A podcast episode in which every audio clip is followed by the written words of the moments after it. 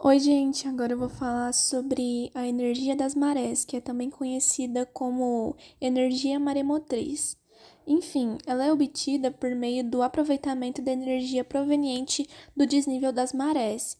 E para que essa energia seja revertida em eletricidade, é necessário a construção das barragens, também das eclusas, que permite a entrada e a saída da água, e as unidades geradoras de energia. O sistema que é utilizado, ele é bem semelhante ao de uma usina hidrelétrica.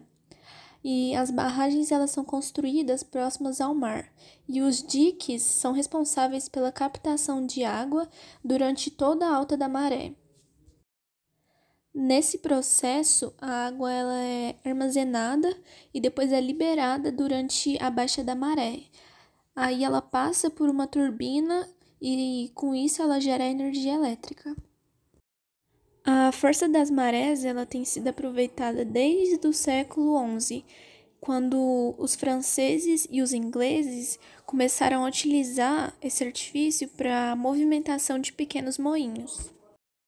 Só que, durante isso, o primeiro grande projeto para geração de eletricidade através das marés, ela foi realizada só em 1967. E nesse ano, os franceses eles construíram uma barragem de aproximadamente uns 710 metros lá no rio Rance e aproveitou o potencial energético das marés. Só que também é importante destacar que poucas localidades apresentam as características que são propícias para a obtenção desse tipo de energia, visto que o desnível das marés ele deve ser superior a 7 metros.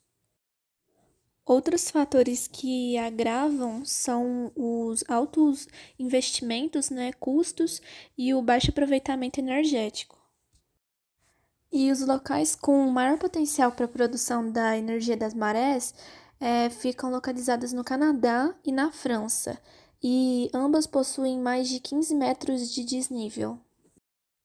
E falando um pouco de Brasil agora, é, a gente pode destacar o estuário no rio Bacanga, em, que fica localizado em São Luís, no Maranhão. E as marés lá chegam até 7 metros, principalmente a ilha do Macapá, com as marés que atingem até 11 metros.